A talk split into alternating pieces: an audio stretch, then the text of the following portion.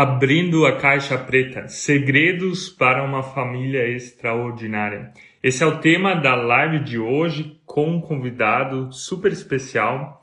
O nosso convidado dessa noite ou dessa tarde, né? Noite aqui na Alemanha e tarde aí no Brasil, 17 horas aí, 22 horas aqui na Alemanha, é o pastor Fernando Mardegan. O pastor Fernando Mardegan tem escrito vários livros e tem feito várias coisas bem legais e um dos livros que ele escreveu é justamente o título dessa live de hoje: Segredos para uma Família Extraordinária. Eu vou colocá-la aqui nos comentários para vocês que, que forem chegando, né? Para que vocês lembrem o tema da live. A Marineide já entrando aí, bem-vinda à nossa live. Então, a ideia de hoje é justamente falar sobre isso. O que faz com que uma família ela tenha uma vida legal? O que faz com que uma família ela consiga se desenvolver de uma forma saudável, o que faz com que a família ela esteja bem ajustada.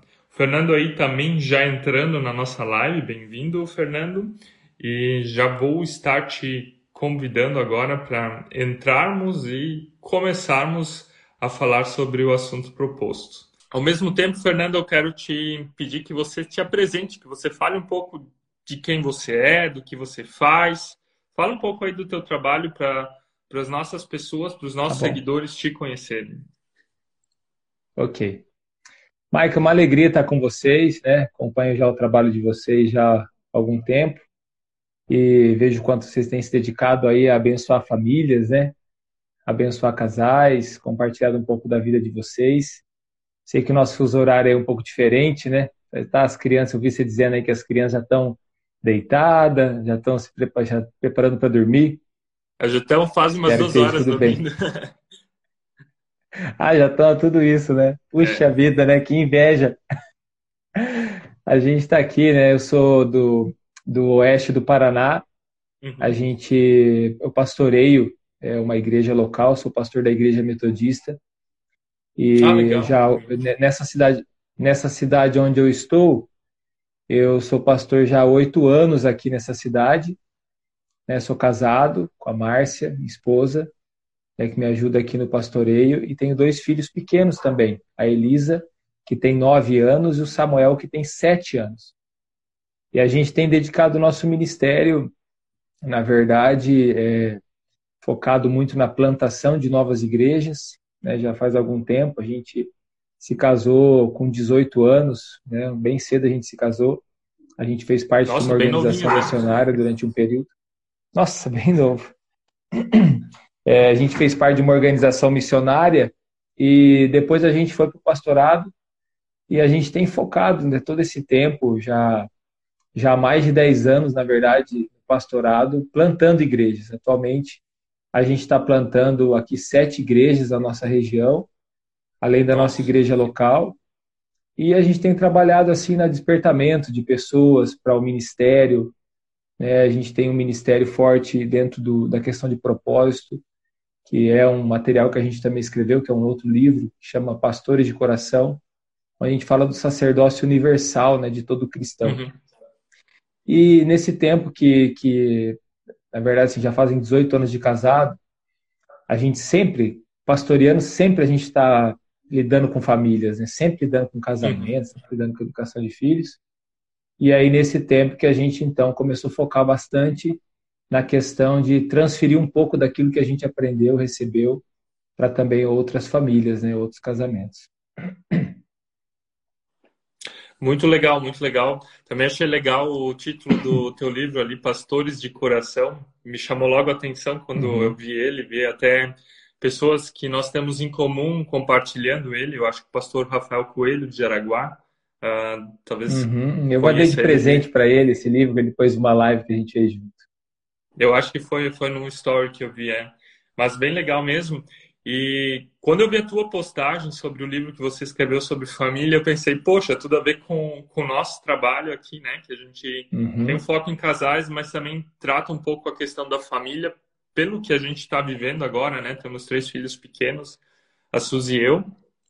E, Então eu pensei, poxa, seria um tema bem legal para a live, que você teria muita propriedade para estar tá falando sobre ele, né? Por ter uhum. escrito agora a partir da tua experiência, mas também esse livro. Né? Então. Desculpa a minha tosse, um tá? Eu passei pelo Covid esses dias, Marco, daí oh, sobrou okay. a tosse só.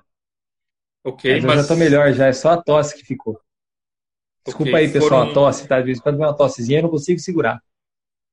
Tá, tá ótimo. O que importa é que você tem saúde de novo, né? Foi grave o, o teu Covid ou foi, foi tranquilo? Não, assim? não, não foi grave, não, mas o mal-estar é bem grande. Foi bem grande o mal-estar, mas não foi grave. Ok.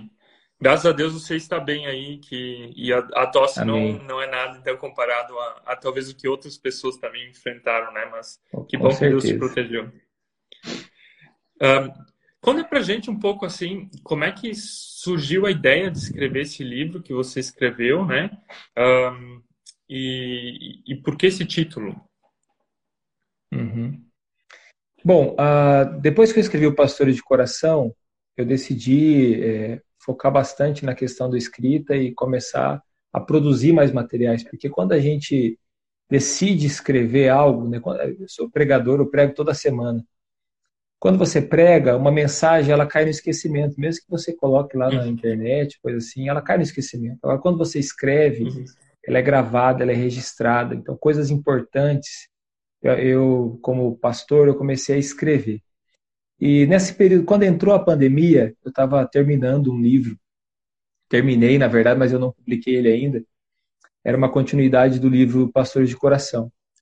E naquele momento eu senti muito forte o Senhor falando no meu coração, senti o Senhor me desafiando a escrever um livro para a família nesse período da pandemia. Então foi ali em abril, maio, maio que eu comecei a escrever.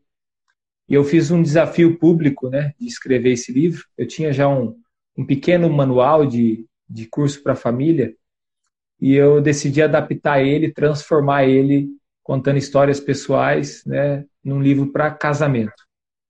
Então eu escrevi esse livro e dediquei, né, era período de pandemia, então foi bem bem, eu tive essa disponibilidade para isso. Eu peguei 20 dias e escrevi o livro em 20 dias. Nossa, muito A ideia rápido. era escrever, foi rápido. Foi, foi, bem, foi bem rápido mesmo. A ideia era escrever 20 anos, né? Eu não tenho 20 anos de casado, tenho 18, mas para arredondar e ficar bonita na história. É, era essa ideia escrever quase 20 anos de casamento em 20 dias.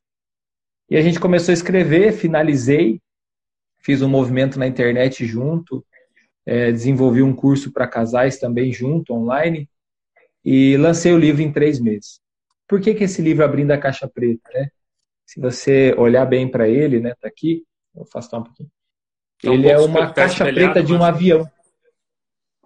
É tal tá contrário, né? Uhum. É, ele é a caixa preta de um avião. Então até tem uns detalhes aqui, como se tivesse quebrado, né? É uma caixa preta de um avião. O avião tem uma caixa preta, é laranja a caixa preta. Chama caixa preta, mas ela é laranja. E a ideia seria abrir, a ideia é, né, abrir os segredos que fazem com que com que fizeram com que alguns casamentos caíssem, algumas famílias fossem destruídas, para que a gente pudesse analisar, pudesse aprender com esses essas dificuldades, esses erros e colocar em prática né, na nossa vida. E eu usei a minha própria vida para isso. Porque apesar de ter 18 anos de casado, eu não passei pelo divórcio, graças a Deus, e jamais passarei. E, mas a gente passou na beira de muitas situações difíceis. A gente também não precisa passar por tudo para poder ensinar sobre, sobre família. Mas aquilo que eu passei, aquilo que eu vivi, eu compartilhei aqui. E eu trouxe também a solução, o que me ajudou. Então, é, a, foi um livro focado nessa questão casamento, né? especialmente casamento. Eu falo um pouquinho de educação de filhos, mas bem pouco. Mas a questão é casamento, princípio do casamento. E aí trabalho algumas lições específicas, né? É, importantes, que eu entendo como importantes para a família. E o, Caixa Preta, que é laranja, que é um capítulo né, do, do livro. É, eu falo da questão do laranja, isso aí foi proposital, a gente usa bastante aqui o laranja na igreja para os eventos que a gente faz, os encontros, usa um colete laranja. E o laranja, na verdade, ele é usado aqui no Brasil, aí também imagino que sim, na rua, com as pessoas que trabalham externo, Uhum. As pessoas que trabalham uhum. bruto, trabalho bruto, de serviço, é, é laranja. E tem essa, é para identificar de longe, né? A caixa, a caixa preta de um avião também, ela é laranja para que a pessoa reconheça quando cai num, num oceano, possa achar com mais facilidade, né? Uma cor mais forte. E o laranja, para nós, significa serviço. Eu explico isso no livro. E Jesus nos ensinou assim que no reino de Deus, maior é aquele que serve. Então, uma família uhum. abençoada por Deus, uma família que consegue ir até o final, é aquela que entendeu que ela está ali para servir o outro e não para ser servido, mas em primeiro lugar, servir aquele que está com ele, seja seu esposo, sua esposa, seja seus filhos. Essa é uma família ideal. Daí surgiu a ideia, né, o livro da, da Caixa Preta. Me, me, chamou duas, me chamou a atenção duas coisas que, que tu falou. Uma que tu disse, eu passei por várias dificuldades no meu casamento, mas graças a Deus não passamos pelo divórcio e nem vamos passar. É uma, é uma afirmação em relação a, a, ao teu relacionamento, ao teu casamento, né? No sentido de, de não desejar isso, né? Esse já eu acho que é um dos primeiros grandes passos que a gente tem que dar no nosso coração e não deixar com que esse sentimento ele cresça dentro da gente. E isso já me chamou a atenção uhum. na tua fala agora, né?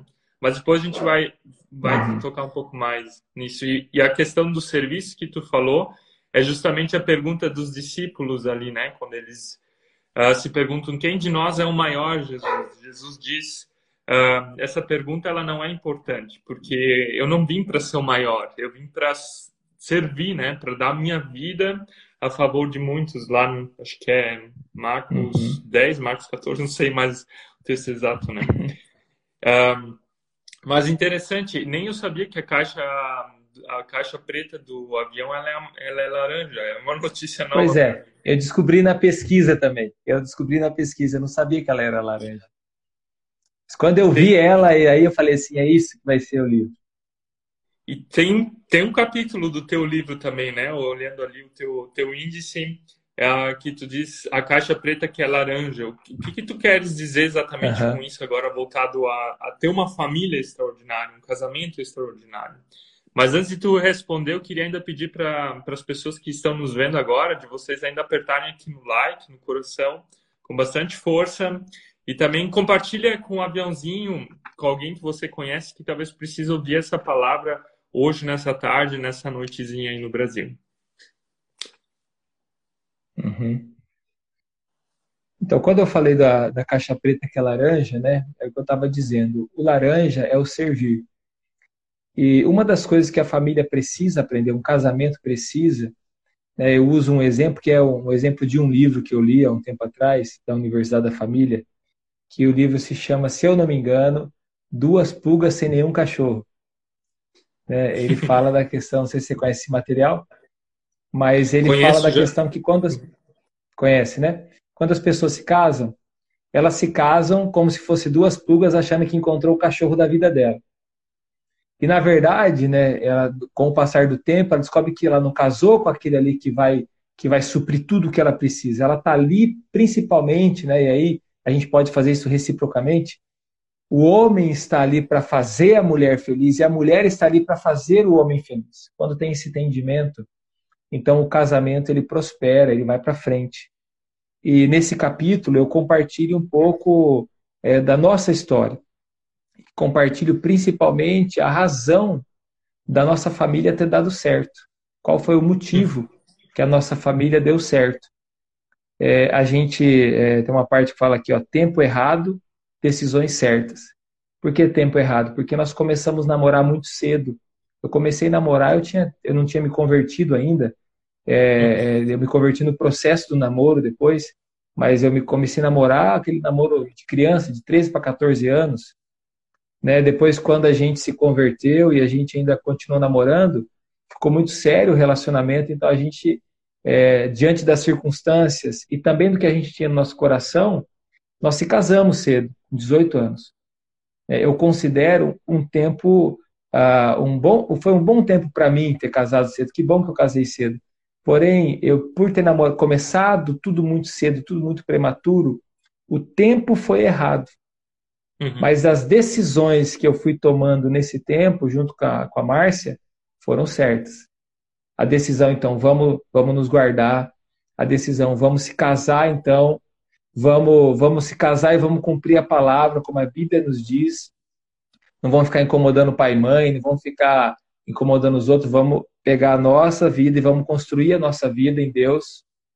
Né? Vamos fundamentar o nosso casamento, vamos enfrentar nossos problemas. Só que a gente era muito imaturo, imagina, né? 18 anos, se casando, ter uma família para sustentar e cuidar das coisas. Tem muita coisa que você não sabe fazer. Uhum. E aí, nesse caminho, eu dou graças a Deus né, que, que a gente encontrou mentores, pessoas que, que nos ajudaram no meio do caminho. Pessoas que foram, que foram um exemplo para mim do que deveria e o que não deveria fazer. Né? E que bom que eu parei para ouvir essas pessoas, porque uhum. hoje em dia a gente está sempre ajudando casamentos, famílias. Algumas pessoas param para ouvir, mas a maioria não quer ouvir. A maioria elas não querem saber e é onde elas vão cada vez mais piorando a situação delas, piorando até o ponto de se tornar insustentável, né, pelo orgulho, pela ignorância, pela arrogância. Às vezes, se querem ouvir, querem ouvir um conselho pronto e rápido, né? Não é um, um ouvir. É, que é uma solução que, pronta. Exatamente, que não é um, um, agir de Deus, algo que, que vai trabalhar lá no fundo do teu coração, das tuas emoções, uhum. de, de trabalhar aquelas coisas que estão em aberto realmente, né? E, e o relacionamento não é aquela coisa rápida, não é um conselhozinho que vai resolver essas dificuldades, né? Desculpa te interromper, mas eu queria não, só imagina. tem um versículo, Maico, que é chave para mim aqui. É, até numa parte do livro eu falo aqui assim, ó. Nós nos casamos na igreja, até fizemos uma festinha. Foi muito simples, bem simples mesmo. Acrescenta mais um pouco de simples aí. Você não entendeu, simples mesmo. No entanto, hoje eu entendo que a palavra nos ensina. O fim das coisas é melhor do que o início, seu início e o paciente é melhor do que o orgulhoso. Eclesiastes 7:8. Às vezes a pessoa hoje ela está preocupada muito como que ela vai começar e ela vai, ela às vezes deixa até de casar. Tem pessoas que deixam de se casar, né, e se juntam num relacionamento para ah, porque não tem dinheiro, porque não querem fazer festa. E a gente teve um casamento muito simples. Nosso relacionamento, nosso casamento foi simples. Nossa família não tinha condições de fazer uma, uma grande festa, nada disso, e nem nós. Mas a gente se casou, a gente respeitou a aliança. E apesar de ter começado simples, é o que a Bíblia diz ali. Ali, o fim das coisas é melhor do que o começo delas. Hoje eu posso olhar para trás e dizer assim, valeu a pena. Mas talvez se eu tivesse tido uma festa de arromba e não tivesse tido as dificuldades também que eu tive, eu talvez hoje estaria com a família destruída, talvez, né? Se eu não tivesse o Senhor, estaria com a família destruída e com uma grande, uma, uma foto muito bonita do casamento, com lembranças bonitas da grande viagem que a gente fez, mas perdendo o essencial, o mais importante. Olha lá, Maicon. Muito bom. Gente, vocês que estão nos acompanhando, se vocês tiverem alguma pergunta específica sobre o nosso tema, vocês podem estar escrevendo elas aqui e a gente vai também ao encontro das perguntas de vocês. Senão uhum. a gente continua o nosso diálogo, temos, temos um fio vermelho aí, aquilo que vai nos nortear um pouco. Né? Então, fiquem bem à vontade também de perguntarem aquilo que vocês gostariam também um, de estar tá sabendo aqui uhum. uh, da gente ou sobre esse tema. Um, então, tu falasse agora um pouco assim da tua dificuldade ou da, daquele começo, né, que foi um começo simples de casamento, mas que vocês viveram valores importantes, que foram valores do reino, uhum. que pelo que eu entendi, né, valores do reino de Deus, um, a própria questão uhum. de, de esperar o casamento, mas esperar com a questão sexual até o casamento, se eu entendi certo, mas se você olha agora assim para os casais de hoje em dia, para as famílias de hoje em dia, o que, que você acredita que são as maiores dificuldades que os casais e as famílias encontram? Quais são aquelas pedras de tropeço que faz com que família não dê certo? Eu separei aqui algumas coisas para compartilhar, alguns pontos. Eu vou ser bem, bem pontual mesmo. Então eu vou direto na solução, né, falando uhum. qual que é o, a principal dificuldade. As famílias hoje, é uma afirmação, as famílias hoje elas não, não, não dão certo pela falta de propósito. Porque o uhum. casal ele se uniu às vezes pela beleza, ele se uniu pela conveniência, mas ele não se uniu por um propósito. E, uhum. claro, está totalmente ligado da maneira que se conheceram, da maneira que começaram o relacionamento. Normalmente começa né, por uma atração, começa é, por uma, ah, gostei daquela pessoa, ela é bonita e tal, uma pessoa legal, e começa o relacionamento assim. Mas não tem problema começar assim. Mas durante o processo do namoro, e o namoro é para isso, é preciso se conhecer e saber das intenções do coração da pessoa. O que, que a pessoa ela sonha para a vida dela, o que, que ela planeja como família, o que, que ela quer viver na vida uhum. dela. Então a questão, a falta de propósito, para mim, é o, é o mais importante. Quando a pessoa não tem o mesmo propósito. E, às vezes, a gente é cristão, às vezes a pessoa pensa assim: ah, mas a pessoa também está na igreja. A pessoa também é da igreja, até da minha igreja ela é. Então é uma pessoa boa para você casar. Se engane a, a respeito disso. Porque às vezes a pessoa está no mesmo local, está na mesma igreja, mas ela não tem o mesmo coração, não tem o mesmo propósito. Às vezes eles têm sonhos diferentes, têm objetivos totalmente diferentes da vida. E é onde eu até compartilho sobre o meu, o meu casamento. O que, nos, o que nos fortaleceu nos tempos de desgaste era o propósito que nós tínhamos, que esse propósito era o mesmo. Apesar das nossas diferenças, a gente tinha o mesmo propósito. Então o propósito nos, nos segurava. O propósito o se tornou até maior. Ah, o propósito missionário, o propósito de, de, de se dedicar uhum. na missão, esse início, essa paixão no coração, né, de servir a Deus uhum. é, da maneira que a gente tinha se proposto a servir, esse propósito ele nos segurava e eu, eu vou afirmar para você, Maico, na minha vida, né, foi maior do que a paixão que eu senti, do que a paixão uhum. que ela sentiu. Porque nos momentos difíceis, a paixão ela desaparece. O amor, ele fica meio escondidinho ali por ali. Às vezes você fica com raiva da pessoa no momento difícil, momento que você pisa na bola, que a pessoa pisa na bola. Mas aí o propósito, ele te segura. É o que te une. Uhum. Jesus ele veio à Terra com um propósito: buscar e salvar o que se havia perdido. O propósito dele era tão grande, tão forte, que foi capaz de suportar toda e qualquer dor. E é lógico, o propósito está muito conectado com o amor. O propósito está muito conectado. Então, esse é o primeiro. Segunda maior dificuldade uhum. que eu vejo, assim, que as famílias encontram hoje. Eu espero que algum desses conselhos ajude mulheres, homens que estão aqui ou que vão receber essa mensagem depois. Segundo conselho, segunda dificuldade que eu vejo são muitos ruídos externos, muita má influência. A pessoa ela tem muita, muitos exemplos é, ruins. Elas têm muitas vezes pessoas que elas ouvem, não são pessoas que deveriam ouvir. Não são pessoas que deveriam uhum. fazer parte da sua influência. Mas infelizmente os ruídos são muito grandes.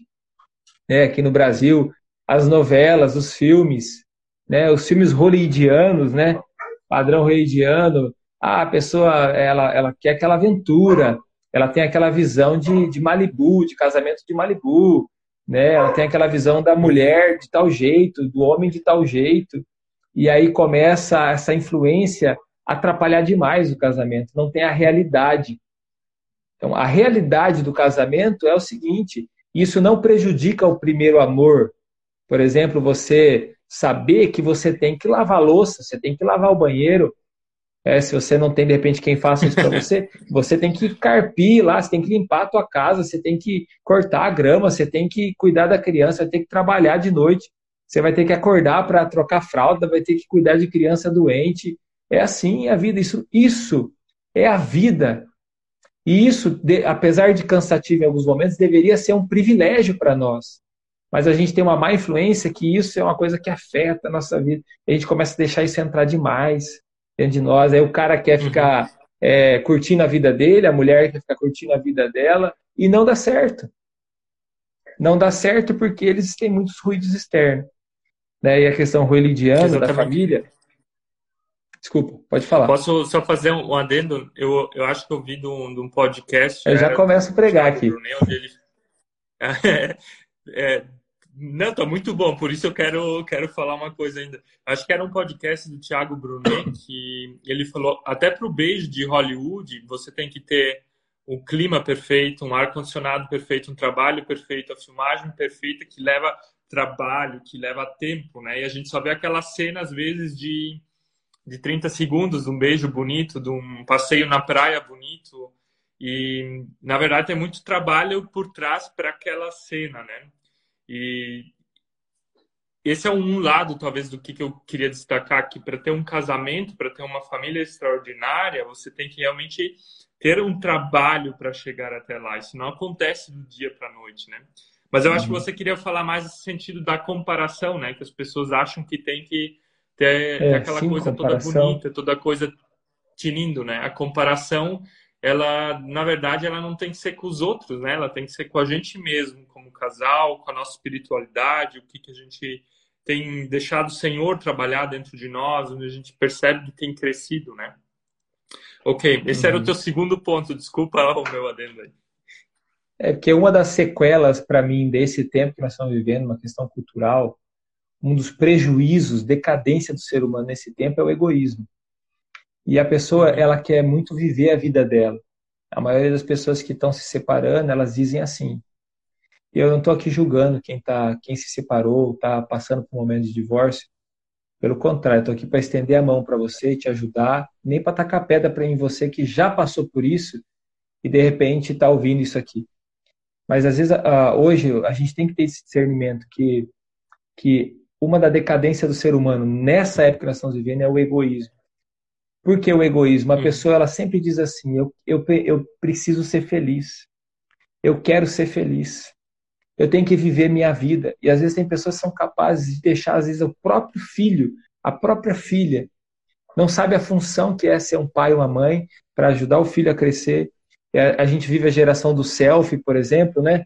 A gente está aqui ó, hum. diante de uma câmera, né? As pessoas tiram fotos de si mesma porque é, uma, é um egoísmo impregnado que está dentro de nós, isso afeta demais o casamento. Uhum.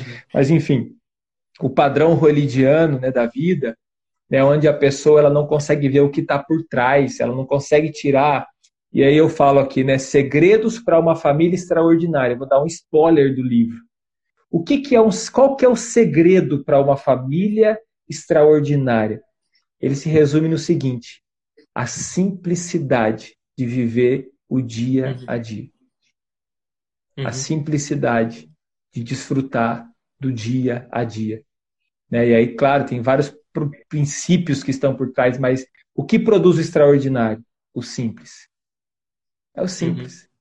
Uhum. É, é, é, aquilo que é simples. Aí, estava falando das dificuldades. É, a outra dificuldade que eu também queria destacar aqui, são muitas, né, mas eu quero destacar só mais essa. A falta de contentamento. Então, a pessoa ela não se contenta. Ela não sabe se contentar, por exemplo, ah, o que, que nós temos hoje? É isso aqui? O que, que nós temos para sentar? É uma mesa e duas cadeiras? Mas o que, que a gente tem para assim? Não, tem um baita de um sofá muito gostoso. Ou então um bancão de madeira. Se contenta com o que você tem. Seja feliz com o que você tem. Não se conforme com o que você tem.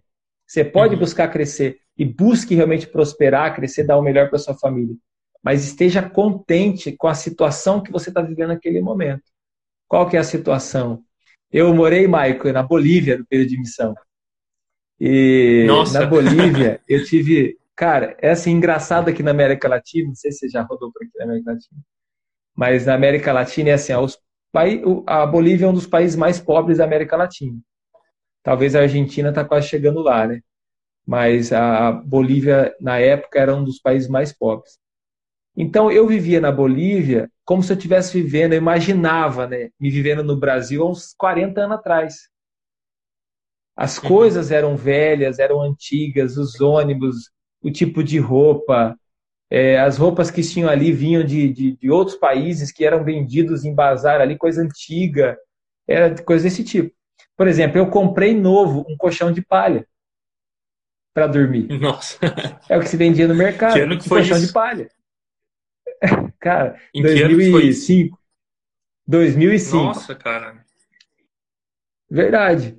Né? Eu comprei um colchão de palha. E aí no colchão de palha tinha aqueles gravetos que fica nas costas, que você tem que ajeitar, tem que colocar a mão assim para dar uma ajeitada. Parece que você tá dormindo numa canoa, assim, né? Depois de um tempo, senão você não ajeita. Então a gente tem que aprender a viver contente. O que, que é? Eu tenho que ser contente com aquele colchão naquele momento. Eu posso não me conformar. Né? Eu vou ter um colchão melhor. Mas agora o que eu, o que eu tenho é esse, eu vou ser feliz com ele. Então, saber ser feliz com as circunstâncias que nós estamos. Às vezes a pessoa só fica sempre, é a ansiedade. Ela está sempre olhando para aquilo que não, não existe ainda, para aquilo que não aconteceu, para aquilo que ela gostaria de ter. E ela vai ficando cada vez mais infeliz no casamento dela e no relacionamento, né? Com filhos, com tudo. Isso aí, ah, deixa, eu, deixa eu fazer um contraponto, né? Você viveu essa simplicidade ali Manda na lá. Bolívia e a gente vive aqui na Alemanha, tipo, aqui tem uma abundância de bens, de dinheiro, de daquilo que a gente às vezes, tipo, os nossos amigos falam, nossa, morar na Alemanha é tudo, né?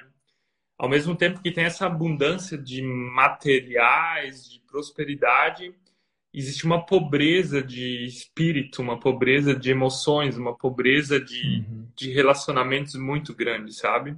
a gente vive aqui em um lugar onde as pessoas têm tudo, mas ao mesmo tempo elas não têm nada, né?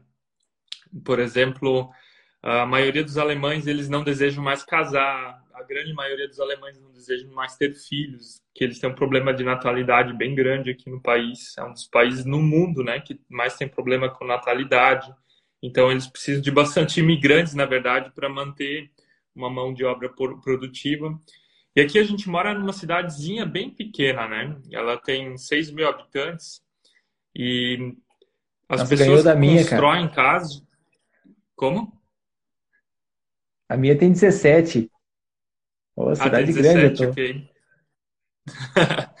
então, uh, aqui, tipo, quando, quando alguém constrói uma casa, todo mundo fica sabendo no interior, né? Então, teve um casal que construiu e seis meses depois eles já venderam a casa porque eles se separaram, sabe? A casa era linda, linda, né? Uma casa enorme que vale meio milhão de, de euros aqui, dizendo assim. E a casa linda, o carro lindo deles não sustentou o relacionamento, né? O ter, o ter não sustentou. E a gente vê isso uhum. cada vez mais aqui, de que não é aquilo que a gente tem, não é aquilo que a gente adquire, que nos faz felizes, mas é muito mais aquilo que a gente é, e a gente é em Deus, né? E quando a gente acha esse ser, quando a gente acha esse ser no nosso Criador e no nosso Redentor, né, que é Jesus, então uh, o ter é, é, na verdade, secundário, né? E para um, um casamento, para um relacionamento de certo, não é o uhum. ter que vai fazer a diferença, mas é a, aquela a questão da gratidão, da satisfação com aquilo que a gente é, e por meio daquilo que é, a gente é, aquilo que a gente alcança às vezes, né? O material talvez faça parte uhum. e seja uma consequência, mas ele não é a essência, uhum. né? Ele não define o propósito de um casamento, de uma família. Então, eu queria fazer esse contraponto, assim, né? Você vivenciou essa uhum. simplicidade ali de dormir num colchão de, de palha e a gente vê aqui essa abundância, né? Uhum. De, de, de bens materiais, mas uma pobreza de espírito. Isso uhum. se transfere nos relacionamentos, né? As pessoas elas não querem mais é casar, não querem mais quando quando querem então bem tarde, né? E quando casam não querem ter filhos e quando uhum. querem ter filhos no máximo um filho porque filho é é aquilo que tu falou, né? É um é um problema, tira a minha liberdade, né? Então uhum. o que a gente vive no Brasil também está vivendo bem forte aqui já, né? Na, na Europa de, de certa forma. É, Justamente porque não se sabe o que é liberdade e muito menos se sabe o que é o amor. Quando a gente descobre o que é o amor, a gente sabe que o amor ele tá ele, ele é mais forte do que qualquer sacrifício. Quando Jesus se tornou uhum. se torna, né, o digno de abrir os selos, né, o rei dos reis, o senhor dos senhores, ele é aquele que governa, ele é o ele é o que governará, ele é o rei que virá quando ele se torna, ele se tornou mediante um amor sacrificial. O que é esse amor sacrificial? Uhum. É o amor que foi maior do que todos. O amor que, que renunciou mais do que todos. Por isso que na família também, é, falando um pouquinho dos papéis, né? É importante que um pai, uma mãe, um esposo, uma esposa entenda seu, seu papel na família, para que ele saiba o, também o nível do seu amor, o nível do, da sua entrega. É uma vida muito vazia a gente pensar em nós mesmos. Não estou dizendo que é uma vida infeliz. Você pode ser feliz. Né? As pessoas podem ser felizes. As pessoas podem ser felizes com a vida delas sozinha, de repente. Tem pessoas que são felizes sozinhas. Mas elas jamais serão completas sozinhas. Elas jamais serão completas. Uhum. E a gente precisa gerar. Nós somos criados para gerar. Gerar sonhos, gerar pessoas, gerar filhos, né? gerar amor, gerar, produzir. Uhum. Nós somos pessoas férteis, Deus nos criou para sermos férteis e multiplicarmos. Né? Esse é o nosso, esse é o nosso DNA, está dentro de nós. Então, seguramente, espiritualmente, emocionalmente, a falta disso também traz grandes prejuízos para para os Amém. homens, para as mulheres. Mas infelizmente essa geração que a gente está vendo agora, que é a nossa geração, que agora que está na, na idade de casar, ter filhos, ela, em alguma forma, a geração passada falhou em passar isso para essa geração, ou privou demais algumas coisas, tirou responsabilidades que não deveriam tirar, e infelizmente estamos aí, mas não está perdido. Eu acredito que, que há pessoas que estão se levantando, que estão escolhendo, né, e está entendendo o que é o amor e praticando ele, assim como você, assim como eu, assim como outros que a gente tem despertado, você que está aqui, Quer dizer para você, você uhum. é um uhum. chamado de Deus para ter uma família, para gerar filhos, para gerar uma descendência Amém. que ama Deus. Amém. É, se for pensar na própria questão do sexo, né? O sexo na criação ele sempre tem as duas funções, né? A questão da procriação e do prazer, né? E uhum. E a igreja no passado, né, a igreja católica no passado errou por negar parte do prazer e hoje a gente talvez nega uhum. a outra parte que faz parte da família, que é a parte da procriação, né? As pessoas não entendem mais que ter filhos também é um propósito de Deus, também faz parte daquilo que uhum. a gente uhum. chama de casamento, que daquilo que a gente chama de família, né? Não significa que todos os uhum. casais vão conseguir ter filhos. Existem situações onde talvez não ter filhos faz parte, mas existem outros meios, né? Adoção. Hoje a ciência ela pode ajudar também nisso, mas o propósito original do nosso Criador é que um homem e uma mulher, dentro de um relacionamento chamado casamento, é o maior relacionamento de amor, inclusive, que, que, um, que um, um humano pode ter com o outro, é a procriação, né? É a questão de, de uhum. você colocar uh, filhos nesse mundo, né? Então, uhum. cara, eu queria te fazer uma pergunta uh, sobre, sobre crises, né? A gente falou agora, assim, das, dos desafios que essa geração tem, tu falou de quatro desses desafios, uh, mas quando você está dentro de uma crise, seja uma crise familiar, uma crise conjugal, existem vários tipos de crise, né? Financeira, existem uh, o próprio adultério, ou mesmo uma crise emocional, um casal que não consegue não consegue mais se ajustar uhum. na, no, no, dia a dia, briga demais. O que que, o que que ajuda um casal a sair das crises, né? Qual é a tua experiência? Talvez o que tu fala assim um pouquinho no livro, né? Não fala tudo que está escrito para o pessoal também dar uma uhum. comprada nele, mas mas dá uma uhum. dica aí. Tá aí, tá na Amazon lá, só procurar. é, bom, a crise, ela sempre é uma oportunidade da gente crescer. Muita gente fala isso, mas ninguém quer passar por isso. A gente nunca quer que a crise venha, mas a crise sempre é uma oportunidade de a gente crescer. A crise ela nunca foi para nos destruir. A crise ela vem talvez como uma consequência de um erro ou como uma circunstância que a gente não tenha nem culpa, mas ela vem sobre nós e a gente tem uma oportunidade de crescer nela. É isso que a gente precisa entender sobre a crise. Agora, como que a gente enfrenta a crise? É, eu vou compartilhar minhas experiências. A primeira coisa, eu pontuei aqui três coisas. A primeira, a primeira é com Deus.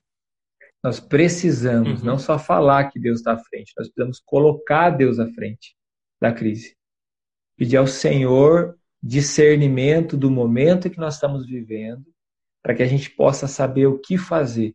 Porque na maioria das vezes, as crises, nas crises, as pessoas tomam muitas decisões erradas porque elas estão afligidas e elas estão, tomam decisões na pressão, elas tomam decisões precipitadas, elas acabam deixando valores, princípios para agilizar o negócio logo, tentar resolver, e não é assim.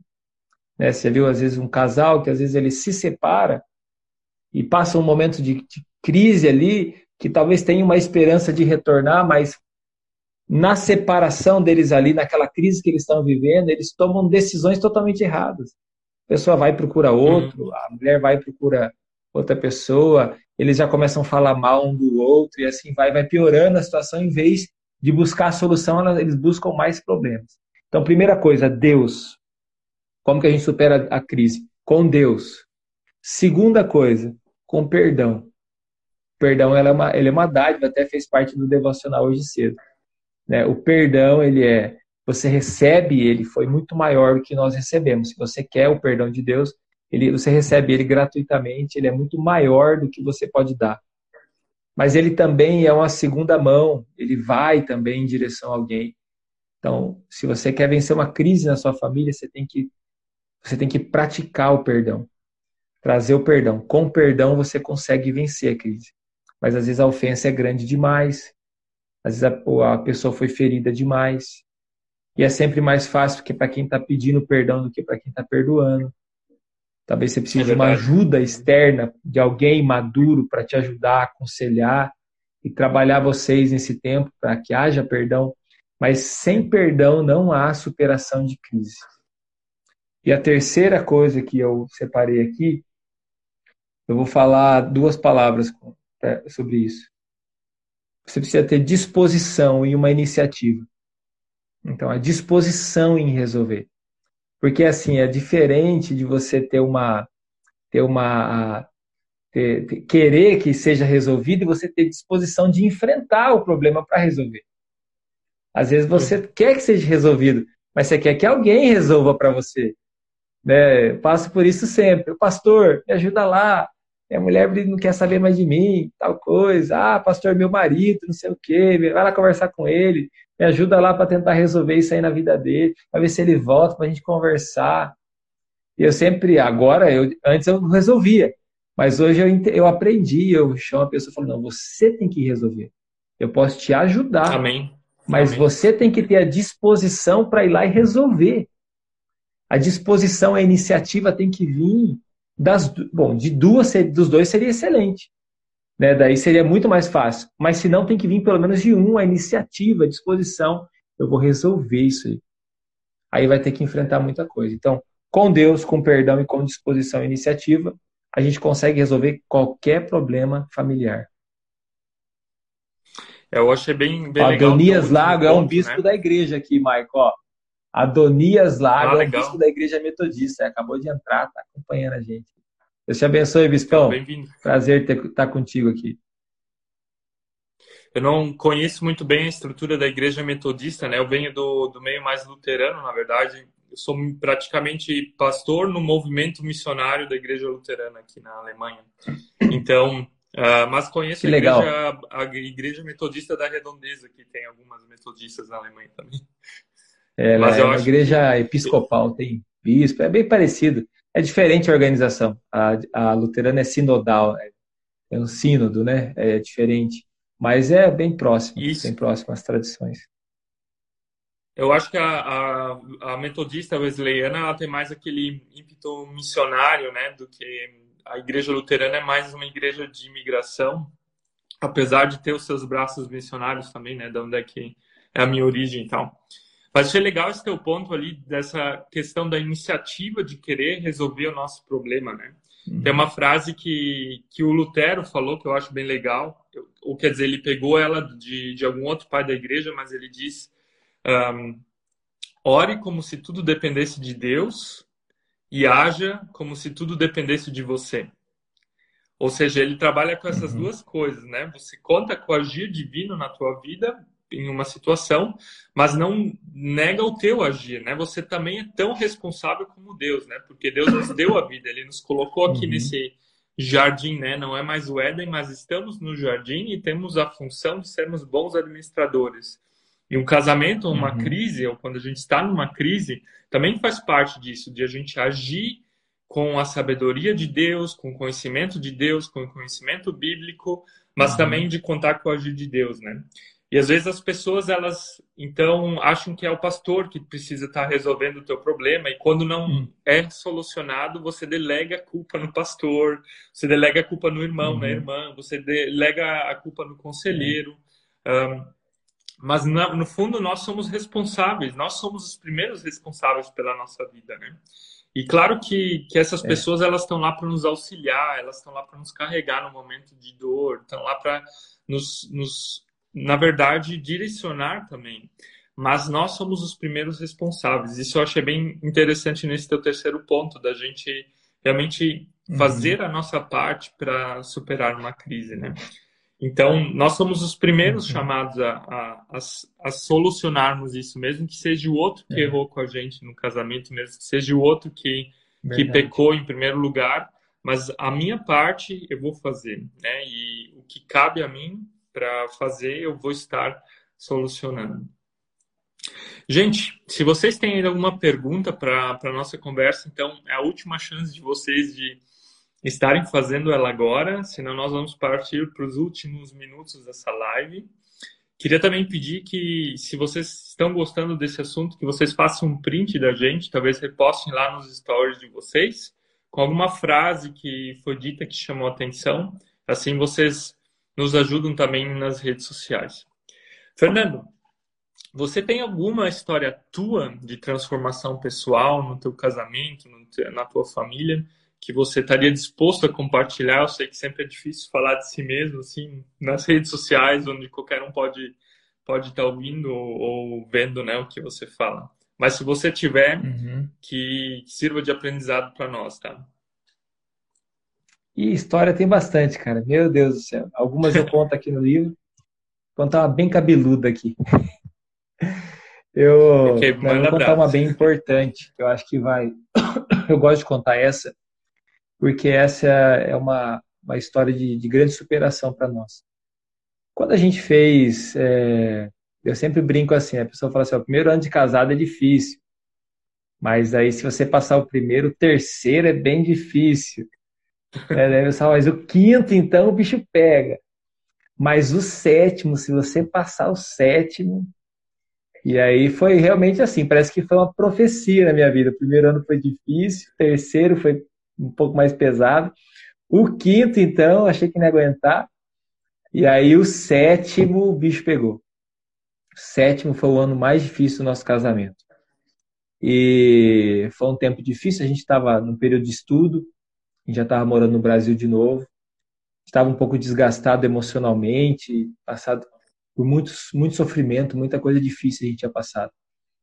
E, enfim, mas a gente chegou no momento do casamento que estava ficando muito insuportável a gente é, conseguir levar, levar adiante o casamento.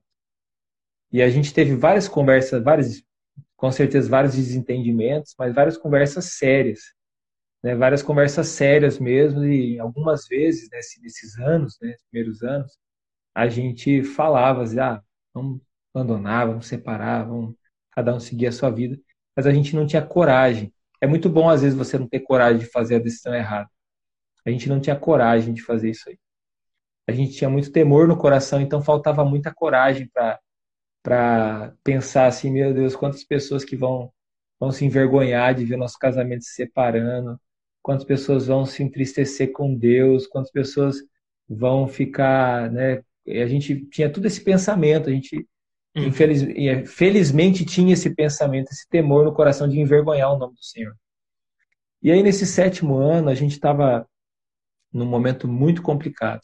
E a gente, eu, até a gente conversa hoje tranquilo sobre isso, mas naquela época a gente podia dizer assim, ó, que aquele amor, amor, assim, a gente não tinha mais um pelo outro.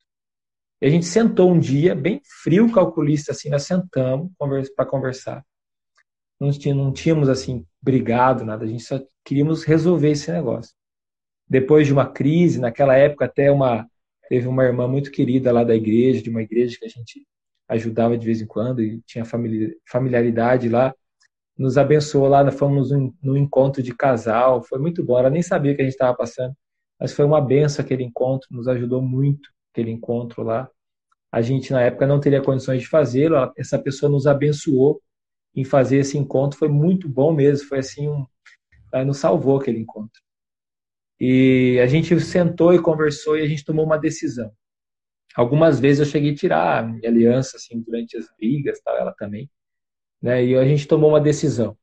A gente sentou e falou o seguinte: é, mesmo a gente vai parar de falar toda vez que a gente brigava, às vezes nas crises falava de divórcio. A gente falou assim: ó, mesmo que o nosso amor um pelo outro acabe de vez, não tenha mais amor, mas nós vamos manter o nosso respeito um pelo outro e nós não vamos envergonhar o nome de Deus. Então nós vamos permanecer casados. Você me amando ou eu não te amando, né? Você me amando ou não, ou eu te amando ou não, nós vamos permanecer casados para o resto da nossa vida. Então nós nós decidimos isso junto, não foi eu que forcei nem ela. Nós sentamos e fizemos esse compromisso. Claro que a gente fez isso no casamento, né? No dia do casamento a gente fez até que a morte nos separe. Mas é muito romântico aquele dia do casamento. Né? Ali não tinha flor, não tinha buquê, não tinha nada. Ali era no seco mesmo, ali o clima não estava muito bom. Era para a gente conversar. E a gente tomou essa decisão. Então não importa o que aconteça, não importa. Mas nós não vamos deixar o nosso casamento. Aquele dia foi um divisor de águas, Michael se a gente não tivesse tomado aquela decisão, e, e assim, depois desse tempo, depois desse ano, a gente não tinha filhos ainda. Aí foi 2000, sete anos de, sete anos de casado, 2009. É, 2010, 2011 nós voltamos para o Paraná aqui, a gente estava morando em São Paulo nessa época. 2012 a gente teve nossa primeira, nossa primeira filha. E eu posso dizer para você que hoje eu tenho 18 anos de casado. Eu amo a Márcia como eu nunca amei na minha vida. Tenho certeza que ela me ama como ela nunca amou, como ela nunca me amou na minha, na minha vida. Depois de tantos anos de casado. O que, que isso me ensina? Isso me ensina que uma decisão, mesmo que num tempo que você não sinta aquilo ali que você está decidindo, você não está sentindo, mas você está tomando uma decisão com convicção. Aquela decisão vai gerar algo que ainda não existe. Então, esse amor que nós vivemos hoje, ele foi gerado a partir de uma decisão séria de manter a aliança. É lógico, a gente queria isso. A gente só estava desgastado. Então, essa foi uma grande experiência que nós passamos né, de transformação. E eu gosto de contar essa história até para que encontre alguém, de repente, que está nesse momento que eu estava vivendo. Para que possa ter essa. Agora, não vai dizer. É, foi, foi anos, demorou esse negócio, não foi assim um passo de mágica. Não aconteceu do dia para o outro assim a transformação, foi acontecendo, é o processo da transformação. Mas a gente aceitou o processo e a gente trabalhou, fez a nossa parte também nele. Né? Essa é uma história, a maior, a maior história de transformação que eu vivi. Amém, muito bom. Eu acho interessante aquilo que tu falou, que o amor ou a decisão de vocês levou de novo ao sentimento, ou poderia levar de novo ao sentimento.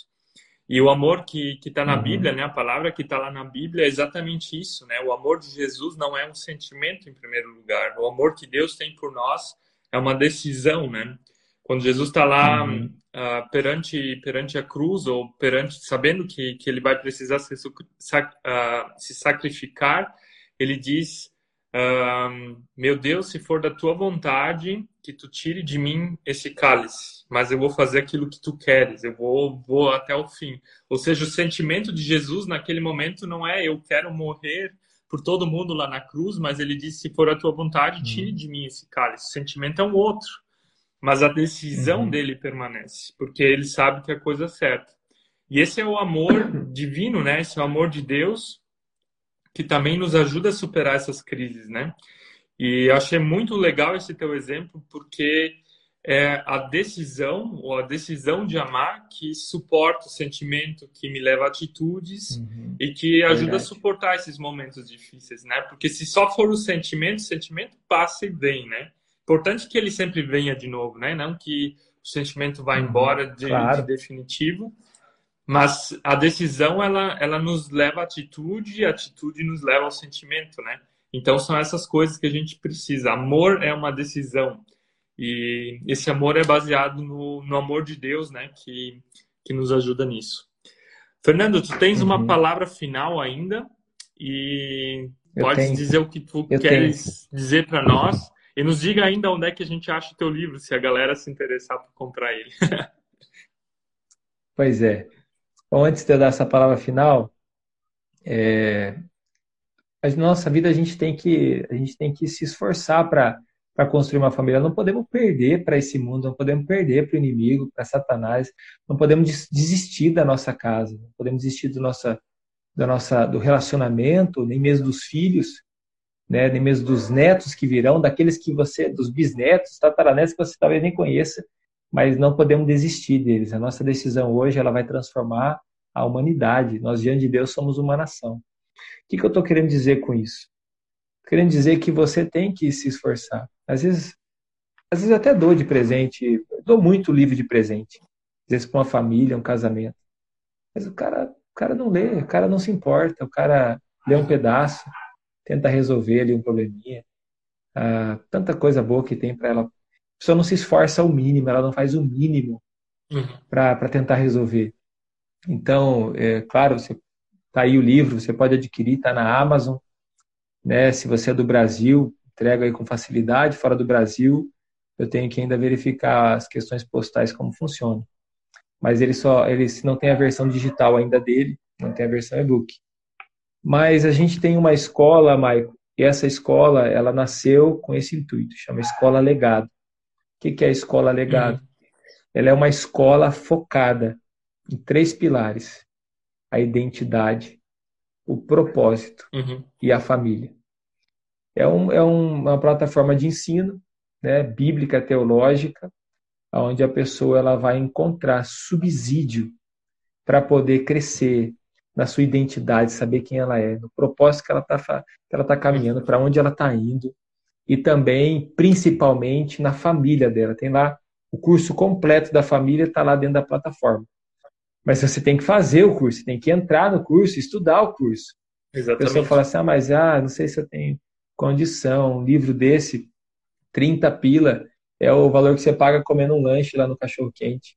Né? Uma escola, por exemplo, como a, a Escola Legado, e tantas outras que tem, né? custa lá R$ 9,90 por mês você vai pagar, ou então R$ reais por ano, para você ter acesso a todo o conteúdo lá. Mas também não adianta você se inscrever se você não, não, vai, fazer, não vai ter disposição para pegar os princípios e aplicar. Você tem que se tornar um discípulo e pegar lá e aplicar um seguidor, você precisa melhorar a tua vida.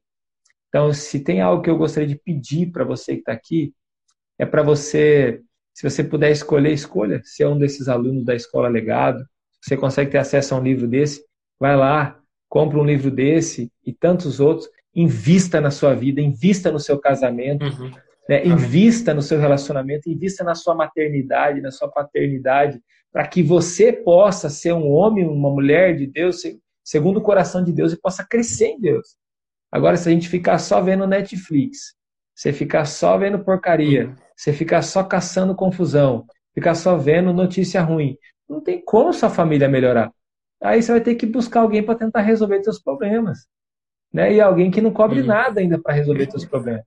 Então, essa situação é você que precisa se posicionar em nome de Jesus. Bom, a minha última palavra que eu queria deixar assim, né, aqui foi só um apelo para a Escola Legado, tá lá na, no meu perfil, se tem acesso, a pessoa pode conhecer. Mas eu queria pedir para você, de todo o coração que está aqui, levantar a bandeira da família. O segundo grande mandamento é amar o próximo como a ti mesmo. O próximo, o mais próximo que nós temos é a nossa casa, a nossa família. E a nossa família ela não pode ser só uma casa, ela precisa ser um lar. E eu descobri, no livro eu falo sobre isso, mas que o lar, ele vem da palavra lareira. Né? Não sei como que é aí na Alemanha, mas aqui nas regiões sul tem bastante casas com lareira ainda, né? Cada da situação fria. Que também tem bastante. Tem, né? E a lareira, ela normalmente fica numa sala de estar, e na época antiga ela ficava dentro da cozinha. Era o lugar que aquecia a casa. Na verdade, era um cômodo grande a casa. Normalmente as casas eram, eram era um cômodo grande. Então, o lar é onde tem um fogo. Qual fogo? O fogo do Espírito Santo aceso, para que possa manter aquele, aquela casa aquecida. Então, ame o seu próximo, a sua família. mantenha um fogo aceso dentro da sua casa e dê a real importância à sua família. Em nome de Jesus. Tá na mão. É isso aí, Maico. Espero que tenha abençoado a vida de muitos aqui e ajudado homens, mulheres, para a honra e glória do nome do nosso Senhor Jesus Cristo. Amém. Com certeza abençoa e ainda vai abençoar para quem estiver ouvindo, ou vai ouvir, ou vai, vai ver essa live ainda.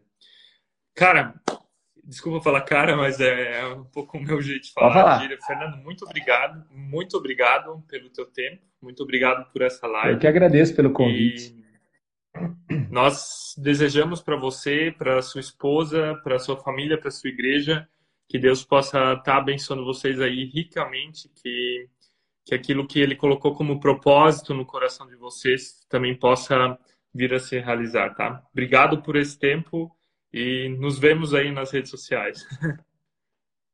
O Mike, eu que agradeço também, a sua família, né? Acompanha você aí na internet. Quem não acompanha, segue lá, canal Eu e Você. Muito legal as dicas que eles dão você lá. Que benção que você está investindo. É você e eu, perdão. É, que bom que você está investindo na família, em casamento, e que se levante aqui muitas outras pessoas com essa iniciativa também. Em nome de Jesus. Valeu. Tá bom. Tchau, tchau. Boa noite, meu querido. Deus te abençoe, viu? Dá uma benção em alemão para nós aí, Michael. Dá uma benção em alemão aí. Vou, vou, falar uma benção em alemão, ja. Gott segne dich und behüte dich. Gott lasse sein Angesicht leuchten über dir und sei dir gnädig. Gott hebe sein Angesicht über dich und gebe dir Frieden. Amém. Amém. É a bênção do Ad Números. Valeu, gente. Que bênção. Obrigado, viu? Deus abençoe, meu querido. Fica com Deus. Deus te abençoe também. Tchau, tchau.